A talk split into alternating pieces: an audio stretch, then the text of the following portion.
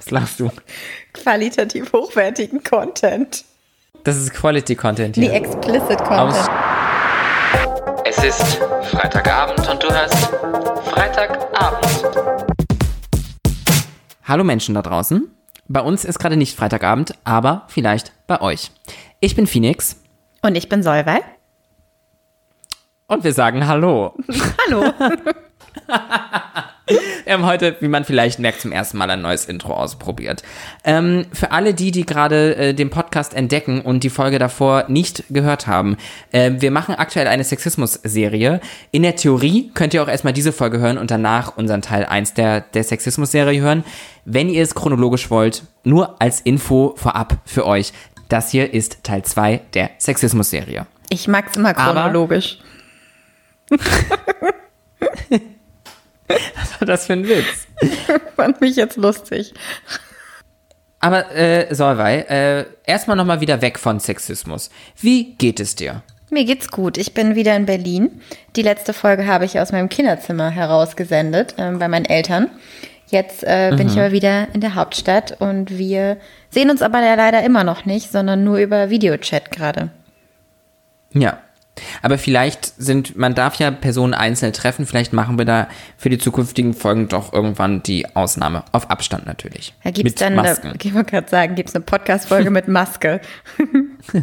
Man kann uns nicht so gut verstehen, aber ähm, wir, wir tragen Masken. Apropos Masken, ich war heute, heute ist ähm, der Tag, an dem in Berlin die Maskenpflicht äh, in öffentlichen Verkehrsmitteln angefangen hat. Ähm, aber in Berlin ist das ja so, also es gibt die Maskenpflicht, man soll sie tragen, aber es wird weder kontrolliert, noch gibt es eine Strafe, wenn man sie nicht trägt. Das ist, glaube ich, überall so tatsächlich. Ich habe gelesen, dass es nur Berlin so ist. Dass es nicht kontrolliert wird und keine Strafe gibt. Äh, oh, ist das überall so? Okay, das ist vielleicht überall so. Na, Das müsste ich auch nochmal recherchieren. Egal. Ja, okay, wir sind hier kein Corona-Podcast, da gibt es ganz viele andere ganz tolle Podcasts. Wenn ihr euch zum Thema Corona informieren wollt, hier gibt es nur Coronavirus. Ähm, ich habe sehr gute Laune heute, ja. Das, das sei Das mir ist auch voll schön. Ja, ich habe heute Morgen, also meine gute Laune fing damit an, dass ich mein Handy auf komplett Shuffle hatte. Also komplett Shuffle heißt bei mir so alle Songs, die ich irgendwie mal gehört habe. Und dann kam Despacito, ja. Und Oh. es äh, ist ja, äh, äh, äh, ne, äh, ist ja nicht schön, ne? Aber das hat eine Lebensfreude in mir ausgelöst. Du, das kannst du dir gar nicht vorstellen. Passion. Ja, Passion. Ich habe hier äh, Danza Godoro, ich habe hier Bailar, Bailar, Bailare. Also das war, das war ein toller Morgen. ähm, ja, und seitdem ging meine Laune wie so eine Achte, nee, nee, nee, ja, wie eine Achterbahn, aber halt bevor sie zum ersten Mal runterfällt. Also nur nach oben, ganz steil weg oben ging meine Laune heute den ganzen Tag. Ich habe ähm, heute Vormittag entschieden, dass ich ähm, meine To-Dos auf morgen verschiebe und mich bei meiner guten Freundin Maria auf den Balkon setze. Da hat sie nämlich Sonne äh, und habe dann auch mein Handy zu Hause gelassen. Es war so gegen 11.30 Uhr habe ich mein Handy dann zurückgelassen und bin ohne Handy losgefahren. Und das war schön. Erst total befreiend. Erst war es super befreiend. Die ersten vier Stunden war es toll. Obwohl ich immer wieder gemerkt habe, sie und ich spielen sehr gerne Gesellschaftsspiele. Und wenn sie dann zum Beispiel Karten gemischt hat, dann war das für mich so richtig normaler Move, mal auf mein Handy zu drücken, Handy zu ob, greifen. ob was passiert ist. Und das hatte ich halt nicht. Und das war halt die ersten Stunden wirklich sehr, sehr entspannt. Und das, was mich dann daran bestärkt hat, dass ich das auf jeden Fall öfter machen muss, ist, dass ich dann so wirklich, also ich hatte mein Handy nicht von 11.30 Uhr bis 17.30 Uhr. Und so wirklich ab 16.30 17 Uhr habe ich gemerkt, wie ich unruhig geworden bin. Und das hat mir gar nicht gefallen. Deswegen muss ich das auf jeden Fall in Zukunft jetzt öfter machen, um bi- bis ich eben nicht mehr, bis ich eben nicht mehr das Gefühl habe, unruhig zu werden, solange ich mein Handy nicht habe. Aber tatsächlich war aber ein, einer Entschuldigung war tatsächlich die, dass äh, du und ich ja für heute Abend zum Aufnehmen verabredet waren, sind um 20 Uhr Ja. und ich halt bis um wusste, ich habe mein Handy erst wieder um 17.30 Uhr und das war dann zum Beispiel so, normalerweise haben du und ich ja dann schon im Laufe des Tages Kontakt, wenn wir abends okay. aufnehmen und das war jetzt so ein, ein ähm, Puzzleteil dessen, weshalb ich ein bisschen unruhig geworden bin und, und das, das sei mir Oh verziehen. nein, meinetwegen. Ähm, ja, aber nicht, äh, ja. Aber du weißt ja auch, also meistens bin ich ja, wenn ich arbeite, gar nicht am Handy. Ja, ja, ja, ja. Ich schaff's einfach nicht. Also ich gucke ab und an mal rauf, ob was super Wichtiges reinkommt, aber also ich muss dann die meisten Nachrichten noch einfach ignorieren. Ich schaff's sonst einfach alles nicht. Ja. Das finde ich so krass. Ich weiß nicht, im, ich glaube, ich habe bisher in wenigen Jobs gearbeitet, wo, ja gut, sobald man ähm, WhatsApp Web am Computer benutzen konnte, habe ich eigentlich fast jede Nachricht mitbekommen. Ich weiß noch, dass als ich in der PR-Agentur gearbeitet habe, da hatte ich am Anfang mir WhatsApp Web gemacht und äh, dann passiert es natürlich auch mal, dass Chefs oder Vorgesetzte jeglicher Art, KollegInnen, ähm, mal so hinter einem stehen und man denen was zeigt und dann, dann kommt es immer gar ja, nicht so gut, wenn die WhatsApp-Notification reinkommt. Zum Glück hat mir dann nach circa so zwei Wochen eine Kollegin das dann gesteckt, so du kannst doch einfach die Notifications ausstellen, dann kommt es nicht mehr. Das ist das Erste, was ich gemacht habe. Ja, ich hatte, hatte das nicht so schlau gedacht. Aber ich war ja sowieso auch, ich war auch manchmal einfach zu ehrlich, habe ich das Gefühl. Ich erinnere mich auch noch an eine Situation, da sagte mein Chef zu mir, mein Chef, oh, heute riechst du aber gut. Und ich sag, na ja, also ich habe, um ehrlich zu sein, gerade mein Parfum zum dritten Mal aufgetragen, weil ich gestern so viel getrunken habe, dass ich Angst habe, nach Alkohol zu stinken. Du kannst überlegen, wie der mich angeguckt hat. Warum hast du es nicht einfach hingenommen, das Kompliment? Warum musstest du es kaputt machen? Ich weiß es nicht, ich weiß es nicht. Aber ich finde, da sind wir ja jetzt gerade auch schon ein bisschen bei unserem Thema fast schon. Komplimente zum Thema Alkoholgeruch. Ich dachte eher so an Flirten oder Sexismus. Ist es Flirten? Ist es Sexismus? Ich glaube, ich glaube, mein Chef hat mich ganz klar angeflirtet. Also ganz klar. Definitiv. Nein, das war ein Witz. Okay, schade. Das war ein Witz. Nein, er und ich hatten immer, also wir, wir hatten beide einfach einen guten Geschmack, was Düfte angeht. Das war auch, er hat, er träg, trug immer ein sehr besonderes Parfum und ich kannte das halt so. Und dann war ich so, und ja, deswegen, das hat uns immer so ein bisschen verbunden, dass wir einfach beide gerne besondere Parfums getragen haben. Ähm, ja.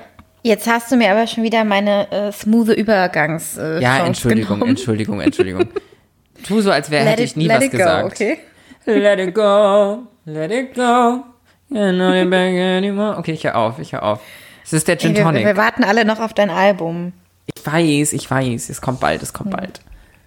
Okay, aber dann versuche ich die nächste smooth ähm, Übergangslösung. Und zwar ist ja die Arbeit der Kontext, in dem deine Follower die meisten Sexismus-Situationen erlebt haben. Also du hast ja mal rumgefragt und das war die Antwort, die sie am meisten genannt haben.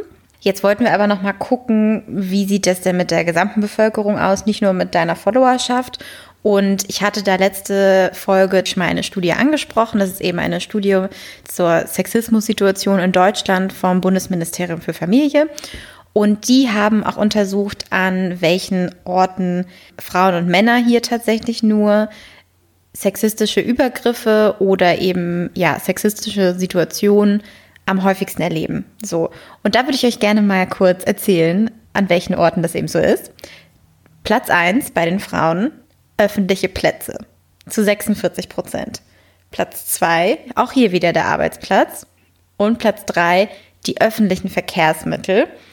Und da muss ich sagen, ich weiß nicht, wie es dir geht, aber das überrascht mich überhaupt nicht. Also gerade die öffentlichen Verkehrsmittel sind für mich so ein krasser Ort, wo für Sexismus und für sexistische Übergriffe insbesondere.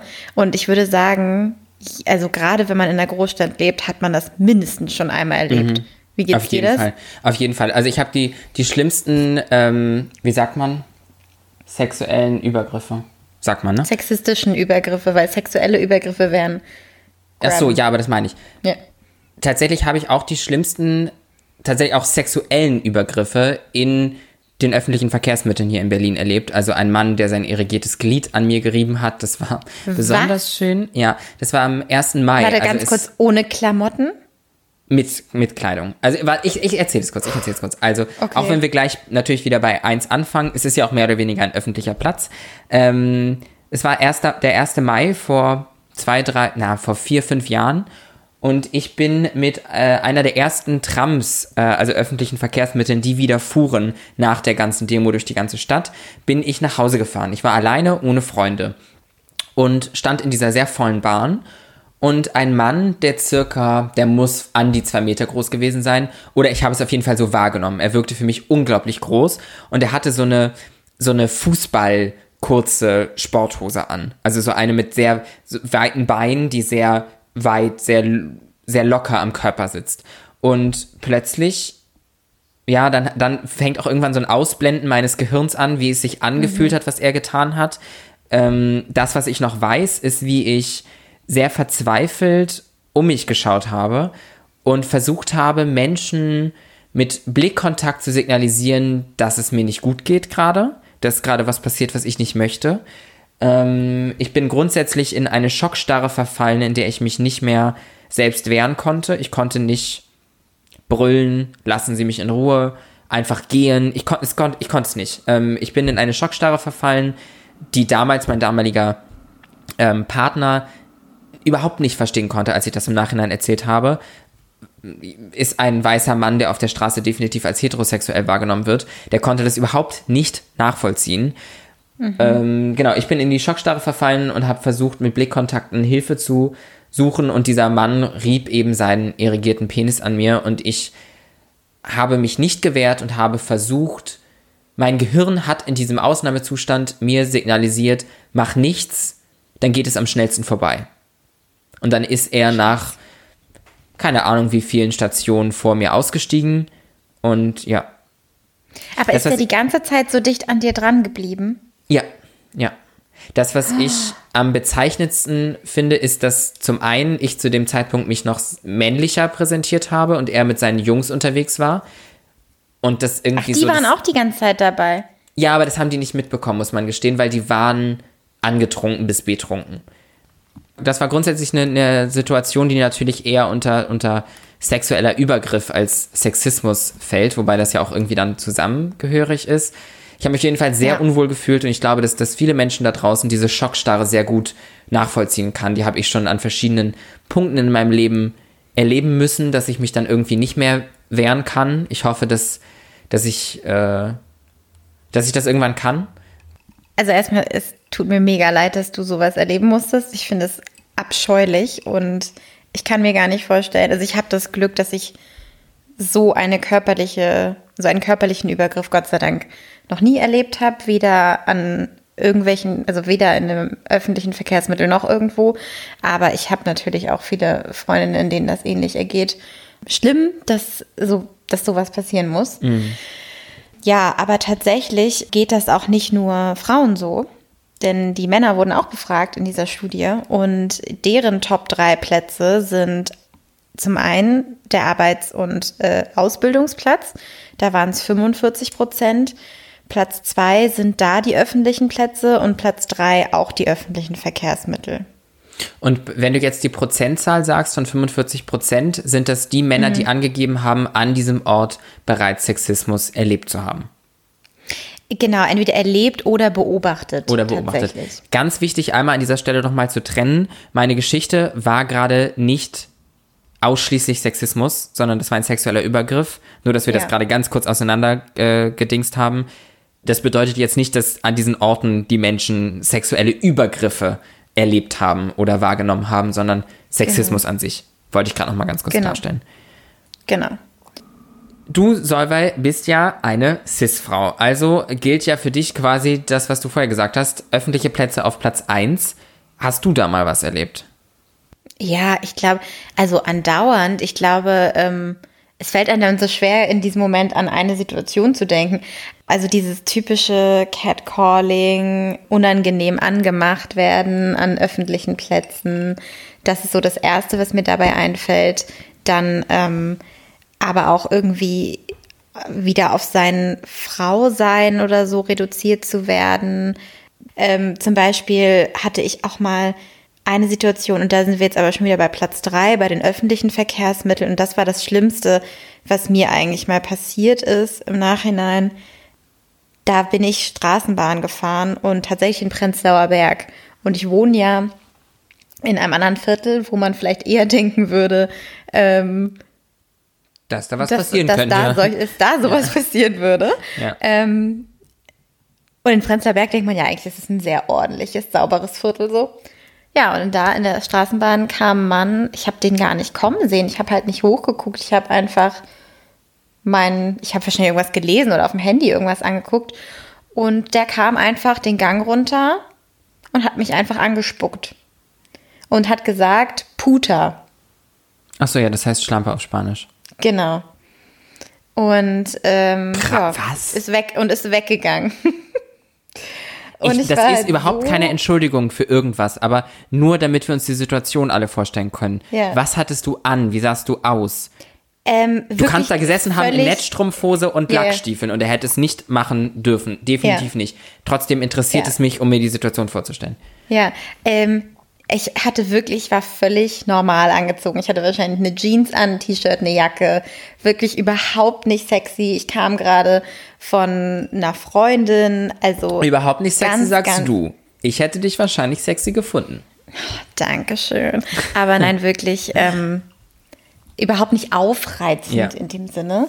Ähm, so, das ist halt wirklich das Lustigste. Da hatten wir ja in dieser Body Positivity Folge auch schon mal drüber gesprochen. Man wird teilweise in Situationen angesprochen oder gecatcalled, wo man sich denkt, so, really? Ich würde mich jetzt gerade selber nicht mal catcallen.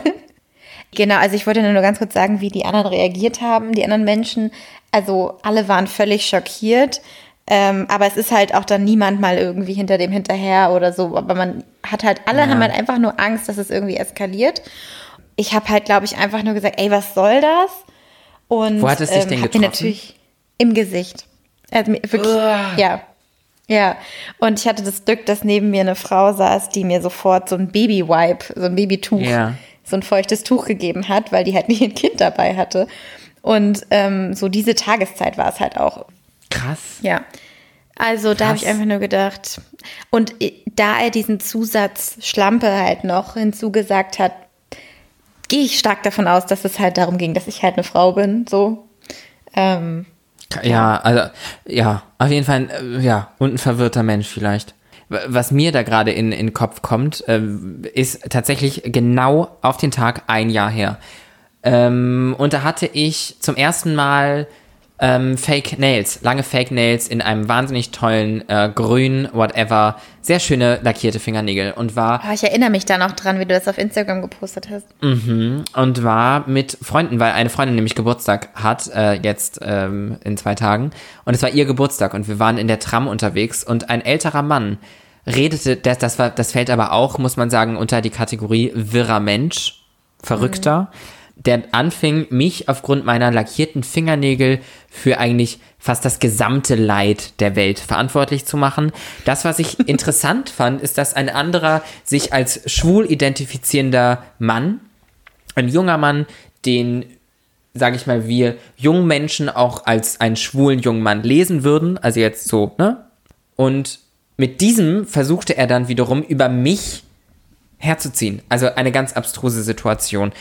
Wir haben aber ja auch eine Situation von einer Hörerin hierzu. Genau, jetzt haben wir mal genug von uns gequatscht. Wir haben nämlich eine Sprachmemo bekommen von unserer Hörerin Lisa. Vielen Dank erstmal, Lisa. Und sie hat das an einem öffentlichen Platz in Anführungszeichen bekommen. Ähm, also es ist an einem Pferdestall gewesen, das für sie ein quasi Safe Space ist. Äh, Das ist jetzt kein klassischer öffentlicher Platz in dem Sinne wie ein Park oder sowas ist, das ist uns bewusst, aber trotzdem ist es ja jetzt auch nicht zu Hause oder sowas gewesen. Deswegen haben wir das jetzt mal da einsortiert und ich würde sagen, ihr hört einfach mal rein. Hallo, ich bin die Lisa, ich komme aus Krefeld und bin 18 Jahre alt. Vor fünf Jahren ungefähr stand ich mit meinem Pferd eingestellt in einem Stall, gemeinsam mit meiner Mutter und einer Freundin von ihr. Es war Sommer, ich hatte ein eng anliegendes Top an. Ich hatte allerdings auch einen Undercut geschnitten, also rundherum die Haare abrasiert und oben ein Stückchen länger. Und ich wollte gerne ausreiten gehen, musste dafür allerdings mein Pferd von der Wiese holen. Ich bin also losgegangen und kam an einer Mauer vorbei, wo mein Stallbesitzer stand, zusammen mit einem fremden Mann. Mein Stallbesitzer müsste zu der Zeit so um die 60, 70 Jahre alt gewesen sein. Als ich an ihn vorbeikam, rief er mir zu, ja, du könntest auch ein Junge sein, ne? Hättest du die Titten nicht. Und ich fühlte mich sehr geschockt, sehr überrumpelt.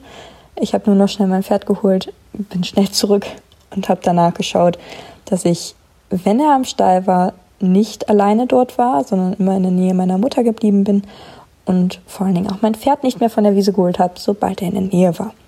Das war meine Geschichte. Ich habe es ja schon vorher einmal gehört, du ja aber noch gar nicht. Was sagst du jetzt dazu, Phoenix? Also ich muss sagen, ich habe mir aufgeschrieben, sie meint, sie ist, sie ist ja jetzt 18 und vor fünf Jahren war sie 13. Mhm. Und diesen Mann schätzt sie auf 60, 70. Ja, stimmt.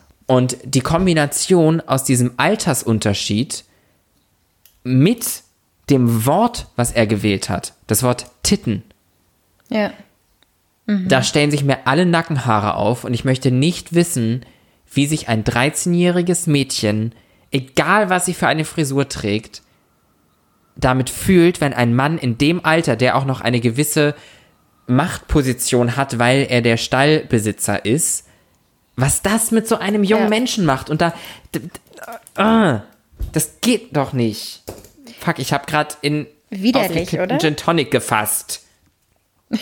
Das geht auch gar nicht. Nein, sorry. Auch widerlich. Auch widerlich, aber nicht, aber ja. Ähm, ja, ich glaube, da sprichst du schon alles Wichtige daran an. Der hat seine Machtposition in dem Moment ausgenutzt, dass er zum einen älter ist, zum einen ähm, eine gewisse Autoritätsposition in diesem Moment hat, weil er eben dieser Stallbesitzer ist. Und dann, da, diese Denke hatte ich tatsächlich gar nicht zurückzurechnen, wie alt sie dann natürlich war. Da hast du recht. Das ist ja noch dramatischer, dass Ja. sie 13 war. Es ist es schockiert mich einfach und es muss sie unglaublich stark beeinflusst haben, weil Mädchen in dem Alter, ich kann ja nur von mir selber sprechen, aber und von meinen Freundinnen damals, aber man ist in diesem Alter einfach sehr beeinflussbar und ähm, Ich glaube äh, tatsächlich auch egal welches Geschlecht. Ist das ein Ja, Alter, ja. äh, in dem man, in dem man sich Ja. beeinflussen lässt? Ja, aber gerade, also ich kann jetzt halt nur für CIS-Frauen in dem Alter sprechen, weil gerade in dem Alter halt auf einem so viel Druck, was gerade was Körper und sowas angeht, lastet und dann auch, und man ja eh schon mit seinem Frausein total struggelt, weil in dem Alter die ja gerade auch erst so richtig die Brüste wachsen und all sowas und du bist vielleicht am Anfang noch überhaupt nicht damit so firm und dann sowas und dann halt auch noch so ein abschätzendes Wort Titten, wie du Ja. gesagt hast. Ja. Schrecklich. Ich gehe, ich gehe davon aus, dass ohne, dass ich eine, eine Cis-Frau bin, aber einfach aus meinen persönlichen Erinnerungen aus dieser Altersspanne, dass ja ein Mädchen, die mit 13 schon relativ ausgewachsene Brüste hat, das ist ja eine dann, die relativ früh auch, auch dann damit körperlich schon fertig ist, sage ich mal. Und dann hat sie ja wahrscheinlich, da kann Lisa mich gerne berichtigen, aber ja wahrscheinlich sowieso schon so, mh, warum habe ich jetzt schon Brüste und meine Freundinnen teilweise noch überhaupt nicht? Und ohne Ja, jetzt genau. selber in dieser Position jemals gewesen zu sein, kann ich mir vorstellen, dass das dann auch noch ganz klar dazu beigetragen hat, dass sie da ähm, dann auch so mit zu kämpfen hatte, wie sie ja selber gesagt hat, dass sie da ähm, ihn, diesen Menschen sehr, sehr gemieden hat. ja. Kommen wir von öffentlichen Orten zum Thema Arbeit. Auch da haben wir eine Sprachmemo von einem Hörer, und zwar von Christian. Ähm, Christian, beziehungsweise für mich ist es äh, Chris, weil ich kenne Chris ähm, noch aus Schulzeiten und bin sehr, sehr gespannt, was Chris uns äh, zum Thema Sexismus auf der Arbeit zu erzählen hat. Moin, ich heiße Christian, ich bin 24 Jahre alt und wohne derzeit in Bremen. Und ich habe auf der Arbeit Sexismus erfahren. Ähm, meine Abteilung ist relativ alt, so die sind alle ein bisschen über 50 bis Anfang 60. Und ich habe mir letztes Jahr auch im Rahmen des CSDs und auch einfach so, weil ich es schön finde, ähm, die Fingernägel bunt lackiert und wurde daraufhin natürlich dann sofort angesprochen, dass, dass warum ich das denn tue und dass ich mir das doch abmachen soll und Männer haben keinen Nagellack zu tragen und das ist unmännlich. Als ich dann einmal mit einer Haremshose da war, einer bunten, ähm, wurde ich auch sofort angesprochen, dass das ja eine Frauenhose sei und warum ich dann Frauenklamotten trage. Männer haben sowas nicht zu tragen. Das sind reine Frauenklamotten wo ich dann beide Male in den Raum gestellt habe, warum. Warum soll ich das nicht tragen dürfen? Warum verwehrt ihr mir das oder sagt mir, ich dürfe das nicht? Ich habe natürlich weiterhin meine Nägel lackiert, ich habe weiterhin auch bunte Haremshosen getragen. In vielen Gesprächen dann auch ein bisschen das Bild lockern können, dass auch Männer sowas tragen dürfen, dass auch Männer sich die Nägel lackieren dürfen, dass auch Männer lange Haare haben dürfen. So, ich habe auch lange Haare, aber dass mich das nicht minder männlich macht, dass das das überhaupt nicht tangiert und woran wir das eigentlich festmachen, was für Kleidungsstücke oder Accessoires, so ich habe auch Ohrringe, Männlichkeit oder Weiblichkeit überhaupt ausdrücken. Aber ich sehe mich auf der Arbeit damit immer wieder konfrontiert und muss immer wieder ein bisschen gegen diese Stereotypen ankämpfen. Ich muss sagen, ich bin gerade ein bisschen emotional geworden, weil ich diesen Menschen halt einfach kenne und das so unglaublich schön finde, dass dieser Mensch so, dass das aus diesem Menschen geworden ist. Das finde ich so unglaublich toll, dieses Selbstbewusstsein in, ich weiß jetzt nicht, um, um welchen, welche Art von Job es geht, aber in einem Umfeld mit 50 bis 60-Jährigen Gespräche zu suchen, dabei zu bleiben, sich die Fingernägel weiter zu lackieren, die Hosen weiterzutragen, wie er das möchte, das finde ich ganz, ganz toll. Und so selbstbewusst und so eine Kraft. Und das finde ich ganz beeindruckend und, und ganz, ganz, ganz, ganz, ganz, ganz toll. Und danke an dieser Stelle an, an dich, Christian, dass du das, dass du das so machst, weil auch wenn Menschen schon über 50 sind, die, die müssen, wir müssen mit Gesprächen, mit Verständnis denen gegenüber, die kommen aus einer anderen Zeit, die haben vielleicht nicht die Berührungspunkte gehabt. Und deswegen finde ich, machst du das ganz, ganz, ganz, ganz toll. Und es ist ganz, ganz wichtig. Ähm, und nur wenn man hier sein Gesicht nicht ständig in die Kamera oder seine Stimme ins Mikrofon hält, bist du trotzdem ein ganz wichtiger Teil der LGBTQIA Plus Community. Das einmal ganz kurz an dieser Stelle. Ähm, und was sagst du, äh, Savai, was sagst du dazu? Ja, das, also genau das Gleiche. Ich finde es ähm, mega, dass du dagegen angehst, dass du dagegen hältst, dass du für dich einstehst und für alle anderen damit ja auch. Ähm, das ist super wichtig, dass man da Gespräche führt, dass man aufklärt und versucht, die Barrieren im Kopf zu lockern. Und ich glaube, da bist du also total auf dem richtigen Weg und bin auch total beeindruckt, weil du der Erste bist, in unserer Folge zumindest jetzt, der, der erzählt, dass er sich wehrt. Und ich glaube, ja. Phoenix hat schon erzählt, ähm, sie verfällt in eine Schockstarre. Ich habe nichts gemacht aus Angst, dass da vielleicht Gewalt kommt ähm, alle anderen Menschen in der Bar nicht. Lisa hat auch nichts gemacht. Ähm, na gut, da ist es dem geschuldet, dass sie einfach sehr jung war. Aber ich möchte damit sagen, so Opfer oder Menschen, die sowas eben erfahren, bleiben ganz oft halt defensiv. Ja. Da bin ich sehr froh, dass ähm, du auch zeigst, dass es auch anders herumgehen kann. Ich persönlich neige tatsächlich auch manchmal dazu, Menschen, die mir grundsätzlich wohlgesonnen sind, ähm, manchmal etwas zu vergraulen, indem ich manchmal zu strikt mit denen umgehe. Und da muss ich manchmal auch noch ein, auch noch mehr, da kann ich mir von, von Christian eine Scheibe abschneiden, ähm, da einfach ruhig zu bleiben und weiter mir meiner selbst bewusst zu sein und der Thematik, die ich in die Welt trage und das nicht zickig und nicht suffisant und so, sondern nein, ruhig bleiben, die Menschen, die aufklären, die Menschen aufklären, das ist so, so wichtig, Aufklärung. Und deswegen finde ich es auch so unglaublich wichtig, dass das in den Schulen gelehrt wird, ganz anders, als das leider damals passiert ist. Ähm, habe nämlich auch Nachrichten bekommen von Menschen, mit denen ich gemeinsam zur Schule gegangen bin, wie da damals der Sexualunterricht stattgefunden hat. Ja. Wenn wir uns jetzt weiter orientieren quasi an ähm, an den Frauen, auch wenn Christian natürlich keine Frau ist, aber von öffentlichen Plätzen zu Arbeit kommen wir nun zu öffentlichen Verkehrsmitteln und auch da haben wir eine Sprachmemo. Und die Sprachmemo kam von meiner Freundin Alex, ähm, Alexandra, um genau zu sein. Alexandra hat tatsächlich auch einen super tollen Instagram-Kanal, der heißt enne.official, wenn ihr mal folgen wollt. Werbung. Werbung. Tatsächlich passt dieser Instagram-Kanal aber auch sehr, sehr gut zu unserer heutigen Folge, weil dieser Instagram-Account sich sehr viel mit dem Thema Empowerment und auch Sexismus äh, tatsächlich auch auseinandersetzt. Alex hat da auch selber eine Situation erlebt und die schildert sie euch jetzt mal. Ja, Sexismus im Alltag. Ganz schwierig sind da auch diese plumpen Situationen, bei denen wir uns alle darüber einig sind, dass sie komplett unnötig sind, bei denen man sich aber vor allen Dingen im Nachgang, wenn man das mal so zerdenkt, nicht so richtig sicher ist, mh, hm, war das jetzt Sexismus wirklich oder war es einfach nur ein dummer, plumper Spruch?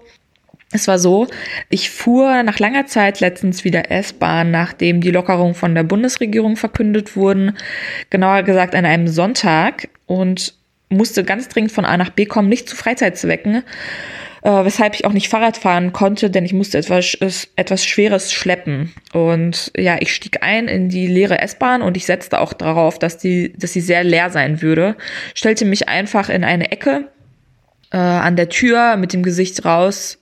Und dann kamen zwei Typen, die stellten sich ziemlich nah an mich dran, was ich schon als sehr unverschämt empfand, äh, angesichts dessen, dass wir Ab Abstand halten sollen.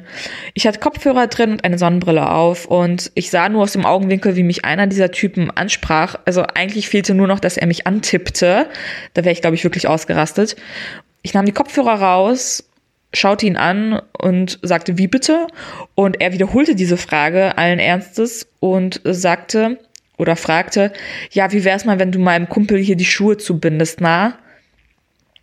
Und dann sah ich nur, wie sich der Kumpel selbst bückte und sich die Schuhe zuband. Ich sagte nur, sag mal, bist du bescheuert? Also in dem Moment fiel mir nichts anderes ein, weil ich so verwirrt war, was von diesem ganzen, was, was sollte das? Und dann war er aber scheinbar brüskiert von meiner Antwort und äh, sagte nur, ja, bist du bescheuert? Also ich glaube, die Leute sind schon gar nicht mehr gewohnt, hier angesprochen zu werden. Und das waren so zwei jüngere Typen, also so mittelalt. Also sahen auch sonst ganz normal aus, aber hatten jeweils ein Bier in der Hand und dann weiß man natürlich auch schon, was los ist, ne? So, und dann dachte ich, ja, soll ich jetzt in die Konfrontation gehen? Aber nee, das war mir das Ganze jetzt echt nicht wert, dass die noch weiterhin äh, ihre Mundbakterien in der Öffentlichkeit verteilen. Ich wollte einfach nur, dass die ihre Klappe halten. Und habe mich in die andere Ecke äh, der Bahn gestellt äh, und ja, habe mich ein bisschen drüber geärgert, aber mich dann im Nachhinein gefragt, hm, was war das jetzt eigentlich? Aber dafür möchte ich auch so ein bisschen plädieren, meine Intuition und mein Bauchgefühl in dem Moment haben ja definitiv einen Tritt verpasst, weil ich mich in dem Moment definitiv herabgewürdigt gefühlt habe und mir gedacht habe, warum fragt er mich jetzt ausgerechnet das, wenn es jetzt nur ums Ansprechen ging, hätte er auch sagen können, na, wie geht's oder irgendwie sowas bescheuertes, ne? Ja, genau, so dieses Bauchgefühl, das liegt meistens richtig und danach fängt der Kopf an, das zu zerdenken und sagt dann so, hm, nee, äh, das war jetzt nur irgendwie Zufall oder so, ne? Aber da könnt ihr gerne mal eure Meinung zu sagen. Also zum ersten muss ich mal sagen, dass ich finde, dass sie das ganz toll erzählt hat. Konnte man sehr gut ähm, folgen. Mm. Und mein erster Gedanke war, ist das ein Fetisch? Äh, so, und dann stellte sich heraus, nee, die haben einfach wahrscheinlich nur getrunken und fanden sich witzig. Genau. Dann stellte sich raus, sie sind halt einfach nur dumm. Ich glaube, das ist ein ganz klassischer Fall von ja, halt Alltagssexismus, der sich in so gewissen Rollenzuschreibungen und wie Männer und Frauen in der Gesellschaft miteinander umgehen sollen, dass Männer eben Frauen so plumpe Sprüche hinterher äh, machen, dass das ja völlig normal ist, dass es für die vollkommen dazugehört hat. Das ähm, erklärt sich für mich dadurch, dass ähm, er ja auch zu ihr gesagt hat, ähm, ja, jetzt sind die gar nicht mehr gewohnt, hier angesprochen zu werden. So, excuse me? Mm. Also ich kann darüber fast nur lachen. Ja, ich finde, das, das ist eigentlich das, ja. Ja, ich finde, das zeigt die, die Absurdität yeah. des Ganzen, weil wenn man sich überlegt, was dieser Mensch zu Alexandra gesagt hat, war es zuerst, willst du meinem Kumpel nicht die Schuhe zumachen? Und dann nach dem Motto, jetzt sind Frauen schon genervt davon, wenn man sie überhaupt anspricht. Äh? Genau, und dann eben ihr auch gleich wieder ihre ähm, Entrüstung absprechen zu wollen, dass das ja nicht angemessen wäre, finde ich auch unglaublich anmaßend und ja, beschissen. Und halt auch dieser typische Ort wieder in der U-Bahn. Es ist eng, man kann nicht richtig flüchten. Ja. Es, ja. Und zu Zeiten von, von, vom Covid-19 hier irgendwie jemandem zu nahe zu kommen, ist halt auch irgendwie erstmal egoistisch. Du weißt nie, wer der andere ist. Ne? Who knows? Das, was ich mich frage, war das ein betrunkener Flirtversuch? Ein sehr ungeschickter, meinst du? Ein sehr ungeschickter, betrunkener Ich Flirtversuch. glaube, also können wir natürlich nie wissen, wir können ja nicht in deinen Kopf reingucken. Ähm, ich glaube, dass es als so einer gedacht war. Es ist aber daraus keiner geworden, sondern es ist halt ein unangenehmer sexistischer Übergriff geworden, gerade durch diese Degradierung vorzuschlagen, sich auf den Boden zu knien und die äh, Schnürsenkel zuzumachen, was ja ein Ja. Akt, Ja. ähm, ein niederer Akt quasi ist. Ich trinke auch gern mal einen Drink und ich bin bestimmt auch dann nicht immer die angenehmste Person der Weltgeschichte. Aber dennoch bin ich mir sicher, dass ich solch ein sexistisches Verhalten niemals an den Tag legen würde. Da kannst du mir 15 Gin Tonics hinstellen und ich würde niemals sowas machen. Nee. Wir gehören aber, glaube ich, auch zu den Personen, die immer nur noch äh, fröhlicher und lieber werden. Ja, ne, ich auch. Nur ausschließlich, ausschließlich. Kommen wir aber zurück zu Flirten oder Sexismus. Und dazu haben wir noch eine Sprachmemo von der lieben Leni Bold. Leni ist absolute Social Media Expertin und jeden, der die ähm, Sternchen sich für dieses Thema interessiert und auch so ein bisschen Background-Infos zum Thema Social Media Marketing haben möchte, sollte unbedingt nach Leni Bold, also Leni L-E-N-I Bold B-O-L-T auf Instagram gucken. Die hat ganz tollen, qualitativ unglaublich hochwertigen Content. Dann hören wir uns mal an, was Leni uns erzählt hat. Hallo ihr beiden. Erstmal äh, vielen Dank, dass ich bei euch ähm, heute, hier und heute in eurem Podcast irgendwie meinen Beitrag äh, leisten kann. Das Thema ist ja ähm, Sexismus und ich habe auf jeden Fall auch etwas dazu zu sagen.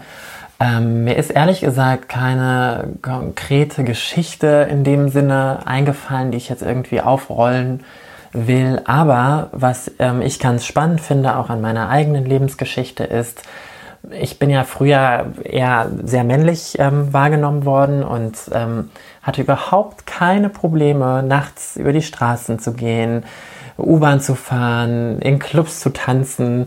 Es, ich war einfach für mich und habe mich auch relativ sicher gefühlt. Mit der Zeit, wo ich mich ähm, sozusagen in eine ähm, immer weiblichere Richtung entwickelt habe, habe ich einfach gemerkt, okay, krass, es gibt echt voll die Unterschiede noch zwischen Mann und Frau in unserer Gesellschaft. Und es gibt viele Männer, die immer noch nicht gecheckt haben, dass ähm, ja, man Frauen oder weibliche Personen ähm, nicht so behandeln sollte. Zum Beispiel Catcalling ist so ein Thema. Das ähm, ist mir wirklich so, so oft jetzt schon passiert. In Berlin, aber auch irgendwie auf Auslandsreisen. Total krass. Man läuft einfach über die Straße und ähm, es wird einem so hinterhergepfiffen aus dem Auto und so.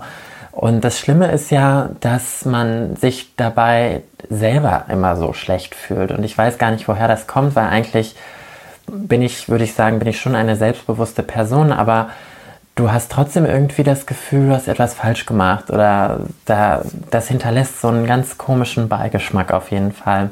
Was anderes, ähm, was mir auch aufgefallen ist, ist, wenn du so, wenn ich tanzen gehe im Club und ich trage etwas, was irgendwie als sexy deklariert wird, dann ähm, ja, wurde ich auch öfter einfach mal angegrapscht und angefasst und das finde ich irgendwie so unmöglich, also wirklich ungefragt ange, angefasst. Und keine Ahnung, ich finde, das geht irgendwie gar nicht. Ich weiß auch nicht, was die Leute sich in dem Moment denken. Okay, die sind vielleicht betrunken, aber das ist ja trotzdem kein, kein Grund, irgendwie jemanden einfach ungefragt anzufassen. Man soll, ja, ich weiß nicht, ich reg mich irgendwie so ein bisschen darüber auf, weil ich eben beide Seiten kenne und weiß, wie es aus der anderen Perspektive sozusagen ist, dass man da eigentlich weniger Probleme hat.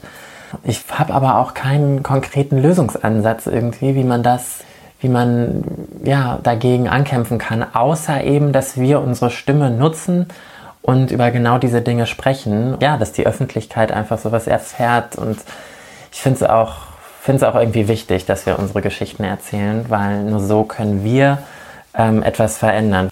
Aber das bringt alles leider nichts, solange das nicht übermittelt wird an die Menschen, die, die uns immer noch so ungerecht und ungleich behandeln.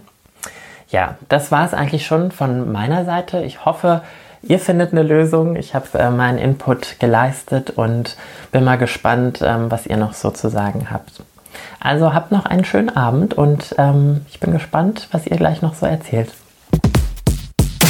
Also erstmal, Deni, vielen Dank für deine Offenheit und ähm, diese super spannende Perspektive, weil das sind ja auch Sachen, die ähm, du tatsächlich schon öfters auch mal angesprochen hast, dass man eben ja beide Perspektiven aufgreifen kann. Sehr interessant eben, dass sie auch sagt, dass sie zuvor als Mann halt gar keine Probleme hatte auf der Straße und ein sorgenfreies Leben in dem Sinne geführt hat und jetzt ähm, als sich weiblich identifizierende Person tatsächlich mit sowas viel mehr konfrontiert ist und mhm. sich unsicher fühlt und Angst haben muss. Und das ist doch so erschreckend, wo man den direkten Unterschied tatsächlich sieht. Ich muss da kurz reingrätschen, weil ich das tatsächlich ein bisschen anders wahrgenommen habe. Und das zeigt ja nur, dass wir alle unseren individuellen Weg gehen. Aber ich habe mich, als ich mich männlich präsentiert habe, auf der Straße grundsätzlich nicht sicherer gefühlt als heute. Und das, was eher der Fall ist, ist, dass ich mich am sichersten fühle, wenn ich so weiblich wie möglich aussehe. Und damit meine ich nicht besonders viel Make-up trage, sondern wenn ich jetzt beispielsweise im Winter mit einem Daunenmantel und einer dicken Mütze unterwegs bin und quasi so weiblich wie möglich gelesen werde, dann fühle ich mich am sichersten. Hm. Aber liegt es vielleicht nicht auch daran, dass du ähm, dich dann in dir persönlich, also als Person in deiner Identität am sichersten fühlst? Das kann sein. Da, ja, dann kommt nur der Moment, wenn ich anfangen muss, in, in öffentlichen Orten, wenn ich dann anfangen muss zu sprechen, wenn mich jemand anspricht und ich dann antworten muss. Und dann ähm, meine Stimme, die ich persönlich, mh, mm, ja, ich hätte gerne höhere Stimme, aber ich finde meine Stimme auch nicht. Manchmal stört sie mich mehr, manchmal stört sie mich weniger.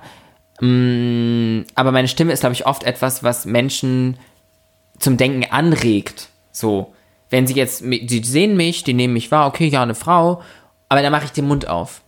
Mhm. Und dann fängt das Denken erst an. Vorher ist es so, ja, ja, ja, ja, ja, ja. Und dann so, huch, hä? Hm, hm, hm? Die Stimme ist tief. Ist das, ist die Person ein Mann? So, dann fängt das Denken irgendwie erst an. Super interessant, weil ich darüber bei dir überhaupt nie, also gar nicht, sowieso gar nicht mehr nachdenke und deine Stimme auch tatsächlich gar nicht als tief empfinde. Mhm. Tatsächlich, ja, ich persönlich schon. Wobei ich auch weiß und merke, dass ich meine Stimme einfach nur durch meinen Willen und meinen Wunsch und mein, ähm, mein Erstreben immer, immer höher wird, tatsächlich. Ah, krass. Okay, jetzt sind wir aber wieder ja, abgeschweift. Zurück, ähm. zurück zu zurück zu Leni und das, was ich da auch noch sehr interessant fand, ist, dass ja. sie gesagt hat, dass sie, wenn sie gecatcalled wird, mhm. sich selbst schlecht fühlt. Und da muss ich zurückkommen zu dem, was ich letzte Folge erzählt habe, bezüglich dessen, dass ich zum ersten Mal in meinem Leben so wirklich bewusst von Bauarbeitern gecatcalled wurde. Und das für mich in Ansätzen schon irgendwie ein Kompliment ja auch war. Und ich habe nämlich, nachdem das passiert ist, mit einem weißen, cisgendered, heterosexuellen Mann darüber Kontakt gehabt, beziehungsweise ihm davon erzählt. Und für ihn war es so nach dem Motto, naja, aber das war doch ein Kompliment.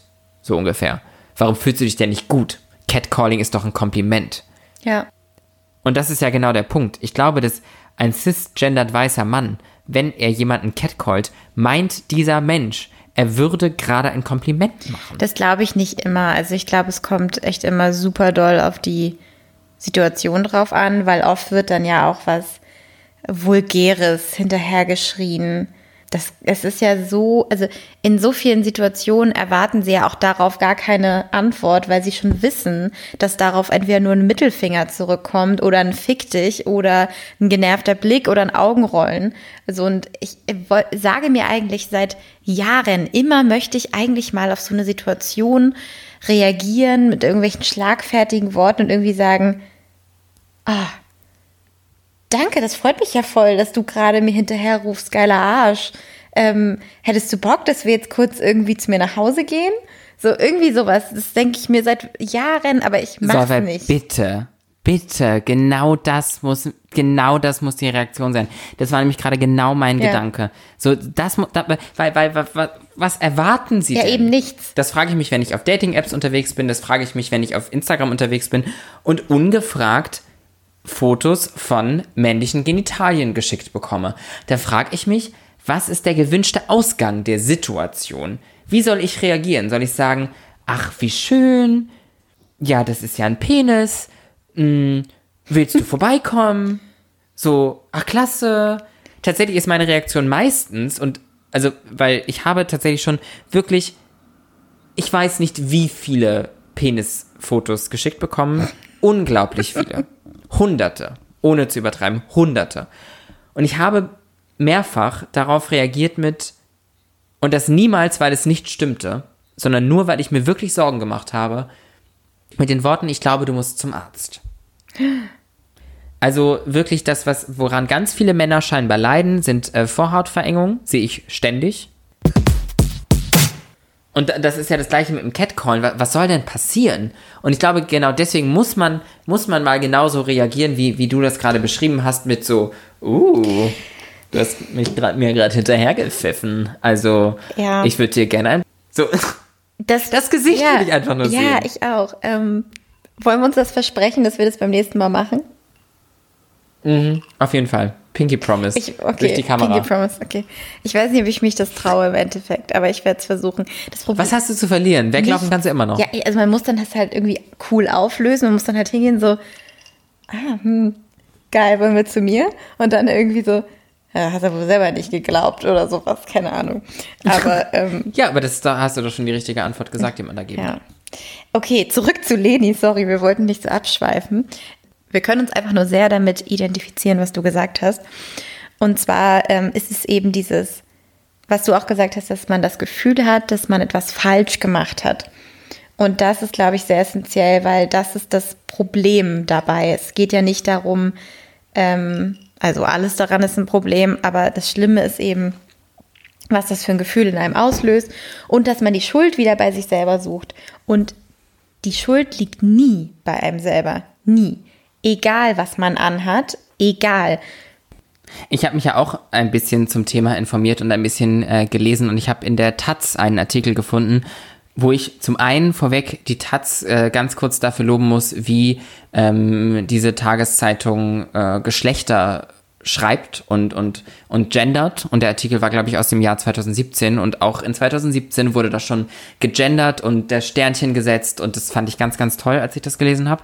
Mm, Das, worauf ich hinaus möchte, ist, dass ich mich im, per Google darüber informiert habe, was Sexismus ist und was Flirten ist und, und wie man damit im besten Falle umgeht, wie man denn dann heutzutage überhaupt noch flirten kann. Und da bin ich auf diesen Artikel von der Taz gestoßen und da wurde ähm, geschrieben, was ich sehr, sehr, sehr, sehr richtig fand, dass wenn man eine Person jeden Geschlechts irgendwo trifft, kennenlernt, whatever, spätestens nach dem ersten Ansprechen weiß man aus seinem menschlichen Verständnis oder sogar schon bevor man diese Person anspricht, aufgrund von Blickkontakt, ob Flirten erwünscht ist oder nicht. Ja, total. Und ich kann mir nicht vorstellen, dass, dass das Menschen, die catcallen, die eklig sexistisch und auch, und auch äh, sexuelle Übergriffe auf der Straße äh, durchführen, äh, so, ah, die wissen doch, dass es falsch ist. Die wissen, dass es falsch ist. Das ist ja auch das Ding. Ich meine, klar, ähm, ich finde, man kann in gewissen Situationen freundlich sowieso eigentlich immer angesprochen werden, solange man dann einfach Nein sagen kann oder sorry, kein Interesse und dann lässt die Person einen in Ruhe. Schlimm wird es halt, wenn dann penetrant, wenn man penetrant wird. Ja, auf jeden Fall. Ich meine, das mache ich ja auch nicht, weißt du. Ich habe ja auch schon mal einen Typen angesprochen. Hast du? ja, klar. Ich habe noch nie einen Typen Also- angesprochen. Wie hast du einen Typen angesprochen? So, aber jetzt weiß wird's ja noch spannend Toll, hier. Jetzt weiß ich es gerade nicht mehr. Ja, liegt doch nicht. Doch, doch, ich muss jetzt kurz überlegen. Du hast wahrscheinlich einfach nur so hey gesagt oder so. Wahrscheinlich, ja. Also ich glaube, also ich habe es wahrscheinlich immer nur gemacht, wenn ich vorher Blickkontakt hatte, weil sonst bin ich, glaube ich, zu schüchtern. Weil ich will dann ja auch nicht scheitern. Ich hab's mich ja nicht, also ich traue mich das ja nicht mal dann, weil ich immer denke, was, wenn der Typ nur guckt, weil er sich fragt, welches Geschlecht ich habe? Was, wenn der Typ nur guckt, weil er findet, dass ich so freaky aussehe? Das Blickkontakt reicht für mich nicht. Ich muss leider angesprochen werden. Vorher reagiere ich auf nichts. Ich meine, dieser Klassiker ist natürlich auch ähm, so, man, man schickt einen Blick hin, dann guckt man wieder kurz weg und dann guckt man wieder hin. Aber das ist eigentlich so albern. Und so wollte ich halt irgendwann nicht sein, weil ich dachte mir so, nee, ich bin nicht dieses Püppchen, das irgendwie darauf wartet, dass irgendwie jemand jetzt herkommt zu mir. Ja, auf jeden Fall ist es gut, dass wir doch keinen Dating-Podcast gemacht haben, weil wir hätten jetzt gerade einfach nichts zu erzählen. Das sagst du, das sagst du. Stimmt, du hast eigentlich immer was zu erzählen. Mein Dating-Life ist gerade schon wieder nicht existent. Ich war ganz gut dabei, wie ihr das vielleicht in den Anfängen dieses Podcasts mitbekommen habt. Ich habe mich einfach für einen Quarantänefreund entschieden. Das war, Ach, das war schon, gleiche? das ist immer noch der gleiche, ja. Grüße gehen raus. Ja, der hört den Podcast nicht. Schade. Was Leni ja aber auch ähm, angesprochen hat, ist, dass sie keine Lösung jetzt dafür hat für dieses Problem und ob wir eine finden. Also natürlich erstmal, falls ihr Ideen habt, wie man damit umgehen kann oder was man dagegen machen kann, wie man sich wehren kann, schreibt uns oder macht uns eine Sprachmemo. Freuen wir uns sehr drüber. Ich habe tatsächlich in dieser Studie, von der ich jetzt schon so oft gesprochen habe, eine ganz gute Lösung zumindest ähm, wie man damit besser umgehen kann, gelesen. Aber Phoenix, ich wollte dich zuerst noch fragen, was du denkst, wie man äh, mit Alltagssexismus am besten umgehen soll und was wir dagegen machen können. Ich muss ganz ehrlich sagen, dass ich finde, dass wir in Form einer Sprachmemo von äh, Christian genau das Paradebeispiel gehört haben, wie man damit umgehen sollte. Ähm, egal welches Geschlecht man hat, erklären, ruhig bleiben, weiter sein Ding durchziehen, selbstbewusst bleiben. Alles das, was, was Christian gesagt hat. Das ist in meinen Augen Ja. der perfekte Umgang mit jeglicher Form von Sexismus und Diskriminierung aufklären, weil äh, Menschen sind nicht böse geboren.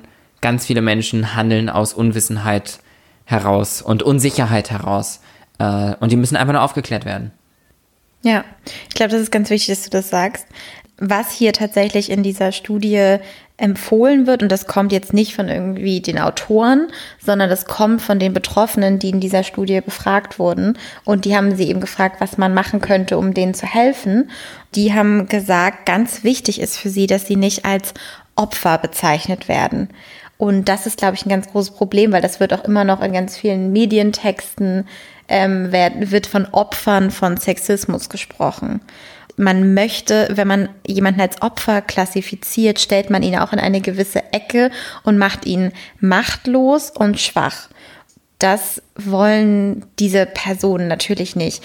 Ganz im Gegenteil, man muss es anders herumdrehen. Man muss es auf den Täter in Anführungszeichen drehen und man muss diese Person in die Verantwortung dafür ziehen, weil die sind die einzigen, die dafür verantwortlich sind und die etwas falsch gemacht haben. Die sollte man mehr ins Spotlight rücken und äh, mehr darüber reden und vor allen Dingen die mehr damit konfrontieren, was sie eigentlich gerade falsch machen. Verstehe ich total. Ich bin dennoch in einer Position, in der ich immer wieder auch versuche, in, wenn ich, wenn ich über solche Situationen spreche, wirklich auch klar zu machen, wer das Opfer der Situation ähm, nun genau ist oder war, weil ich eben zum Ausdruck bringen möchte, was der Täter verursacht hat. Und das ist, aus der anderen Person ein Opfer zu machen. Und ich finde eben auch, dass man das ernst nehmen muss und dass man also die Person, die als Opfer bezeichnet wird, mag sprachlich in eine Ecke gedrängt werden und als sehr schwach dargestellt werden, aber im Endeffekt finde ich das weniger gravierend als das, dass zu einem Täter auch ein Opfer gehört. Und, und das ist nicht, dass, dass dieses Opfer wahnsinnig schwach ist, sondern dass der Täter eben genau das gemacht hat. Und, und also das, das, Ich weiß, was du meinst. Gleichzeitig sind ja nicht alle Opfer in Anführungszeichen ähm, schwach gewesen in diesen Situationen. Weil Christian zum Beispiel war es ja zum Beispiel nicht. Und ähm, als ich angespuckt wurde, klar, konnte ich konnte da überhaupt nichts für. Aber ähm, so richtig als Opfer habe ich, wollte ich mich jetzt auch nicht sehen, weil ähm, ja. ich war in diesem Moment nicht schwach. Ich, also Ich glaube, das ist eine persönliche Ja. Empfindung des Wortes Ja. Opfer. Und für mich ist es einfach wichtig, dass man in solchen Situationen, wenn man über solche Situationen spricht, ganz klar macht, wer ist das Opfer und wer ist der Täter der Situation, ohne jetzt das Opfer als den, das schwache Glied äh, darstellen zu wollen, sondern einfach nur, diese Person ist schuld und das ist der Täter. Ja. Und ähm, die anderen Punkte, die hier noch genannt werden, ist eben Aufklärung. Und das haben wir ja schon total besprochen. Und auch Enttabuisierung von Alltagssexismus. Und jeder sich klar ist, dass das halt passiert und dass es immer normaler wird, dass auch die Menschen dafür zur Verantwortung zu ziehen und darüber auch offen zu sprechen und dass man sich nicht schämen muss, wenn man das zum Beispiel erzählt, so, oh, jetzt ist mir gerade das und das wieder passiert. Eben, das ist, ja. Oder auch, dass man sich nicht schämen muss, als, als dritte Partei eines solchen Geschehens äh, sich zu äußern und zu sagen, ähm, ich bin zwar gerade nicht davon betroffen, dennoch empfinde ich, dass äh, du gerade etwas gesagt hast, was äh, so nicht richtig ist. Das ist, glaube ich, auch super wichtig und das ist auch mein Wunsch an mich selbst und auch an andere, weil ich habe es auch an mir selbst schon beobachtet, dass ich in solchen Situationen, dass ich es gemerkt habe und dass ich nicht eingegriffen ähm, habe, obwohl ich es eigentlich nach meinem Gerechtigkeitsempfinden eigentlich hätte tun sollen. Aus, es war tatsächlich dann auch am Arbeitsplatz eben aus Angst, dafür irgendwelche anderen Konsequenzen tragen zu müssen. Wobei man meistens ja, selbst wenn man etwas tut, ich glaube nicht, dass einem sonderlich große Konsequenzen drohen würden. Ich glaube, dass das alles viel mehr Hirngespinste sind, als, als das, was wirklich in der Realität passieren würde. Und das ist ja am Ende jetzt hier auch eigentlich eine ganz schöne Aussage, indem wir dazu aufrufen, wenn ihr Sexismus erlebt, sagt was, seid tough, seid witzig, seid kokett, ihr habt nichts zu verlieren. Weil Phoenix Laptop jetzt gerade leer geht, mache ich jetzt gerade mal die Verabschiedung. Und ich würde sagen, wir steigen einfach aus mit unserer typischen Verabschiedung. Mit unserem wunderbaren Satz. Rumpelipumpel und weg ist der Kumpel. Das ist so bekloppt, trotzdem liebe ich es so sehr. Ich weiß noch nicht ganz, wie ich das finden soll.